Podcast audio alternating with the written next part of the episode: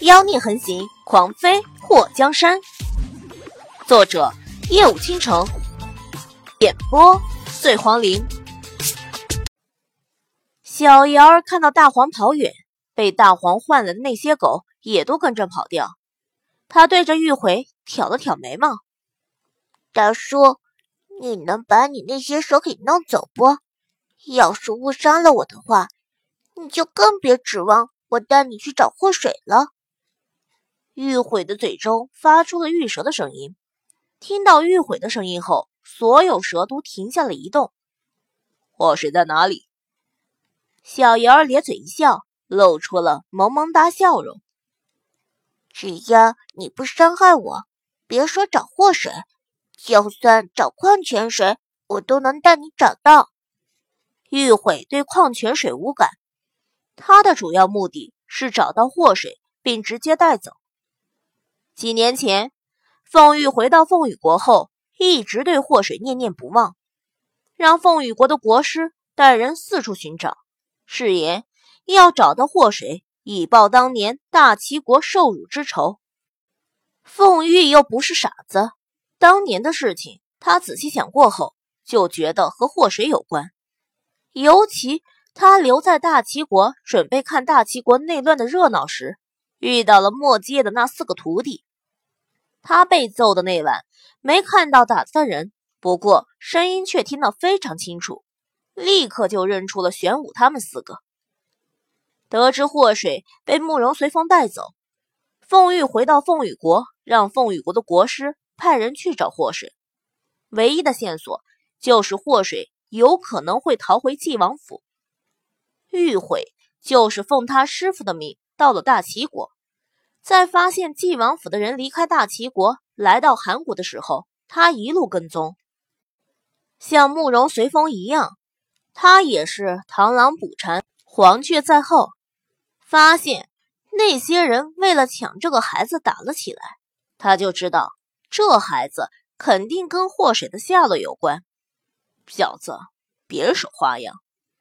玉悔跟在小瑶儿的身后，那些蛇。没有他的召唤，全都暗中退去，只留下手臂上的一条小蛇。小瑶迈着小短腿在前面走，嘴角微微的扯动。我这么小，你那么老，我还不到三岁呢，怎么敢在你面前耍花样？不到三岁吗？玉悔看着小瑶儿的后脑勺，觉得这孩子说话的时候吐字清晰。条理清楚，别说是和他同龄的孩子，就算是十几岁的大孩子都及不上他吧。你和祸水是什么关系？玉悔觉得这个孩子和祸水关系肯定不一般。小瑶儿回头看了他一眼，你猜猜。玉悔大长腿一迈，站在小瑶儿的身边，看到还没自己大腿高的孩子。玉慧眉头一挑：“你不会是他生的吧？”在遇到这孩子的时候，他就有这个想法，只不过总觉得不太靠谱。此时说出来也是为了验证一下真假。小瑶儿眨了眨眼睛：“真会猜，你真是他生的？”玉回语调上扬，震惊非常。小瑶儿一耸肩。脑洞不要开太大哦，大叔。他不说是，也不说不是，反正就是不打算给玉回解这个谜。你准备带我去哪里？玉回发现这条路有点眼熟，小瑶儿嘴角勾了一下，这货肯定一直跟踪他来的，要不然怎么可能对这条路熟悉？这条路。不就是他刚刚遇到慕容随风和那四之后逃跑的路线吗？航城的路都差不多，每条小巷都很像，你觉得熟也很正常。不是航城人，在这里很容易迷路的。小瑶儿的眼中浮现一抹诡谲，在前面一拐弯的时候闪身就跑，玉悔非常警惕。一直提防小瑶儿逃跑，就在拐弯的一瞬间，他没料到小姚会在这样的角度跑掉。等他追的时候，小姚闪身进了另外一条小巷。和小姚追追跑跑的结果，就是玉毁一个箭步上去抓小姚的肩膀。救命啊！在玉毁的手碰到小姚之前，小姚嗷的叫了一嗓子。与此同时，几个身影出现在玉毁的面前。慕容随风看到玉毁后，一掌打了过去，而乐朝风直接抓过小姚儿，把他拽到身后。你怎么惹上这个家伙了？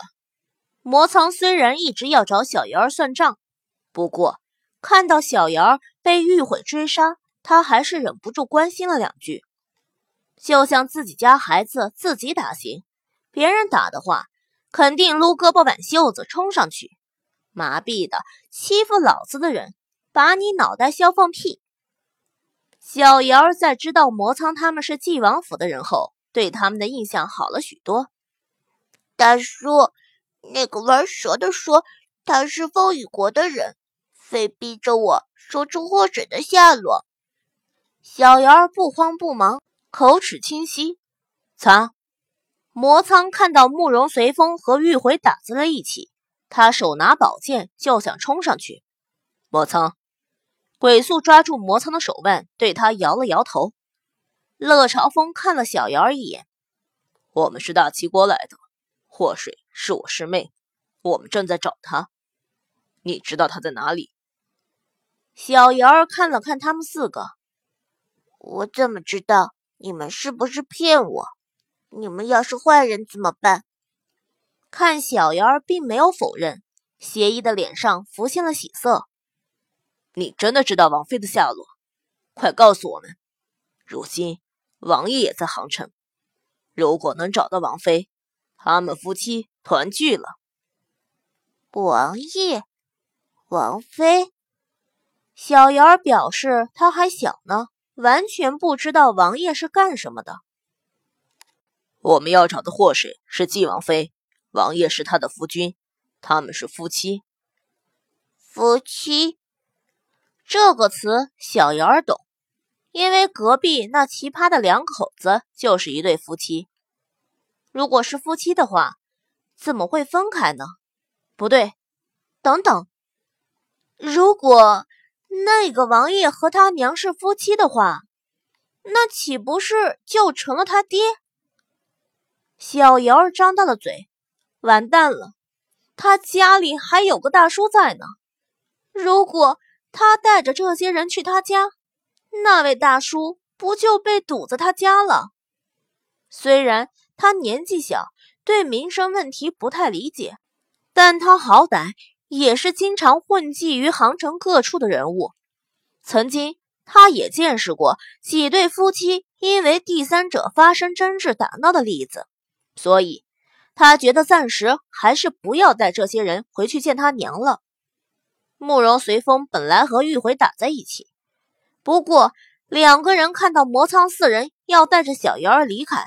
立刻又跳出打斗圈，拦住了魔苍他们四个以及小瑶儿。接下来的混战，小瑶儿只能用乱七八糟来形容：你打打我，我打打他，他又打你的相爱相杀戏码一直在上演。他从兜里掏出一把瓜子儿，坐在一旁的石墩子上，咔咔嗑瓜子儿。你们慢慢打，谁打赢了，我跟谁走。放心吧，放心吧，不用看着我，我是不会跑的。不会跑才怪！小瑶儿看到那六个人时不时的把目光瞄过来看他一眼，他笑眯眯的挥了挥手，老老实实的坐在石墩子上，并没有逃跑的迹象。男人在打起架的时候和疯狗也差不多，除非分出个胜负。否则还真的不好拉开。小瑶儿活了这么大，除了他娘和大黄，他就没相信过任何人。就算鬼宿魔苍他们说的好听，但是他还没从他娘口中听到事情真相，所以考虑再三后，还是决定先把他们甩包了再说。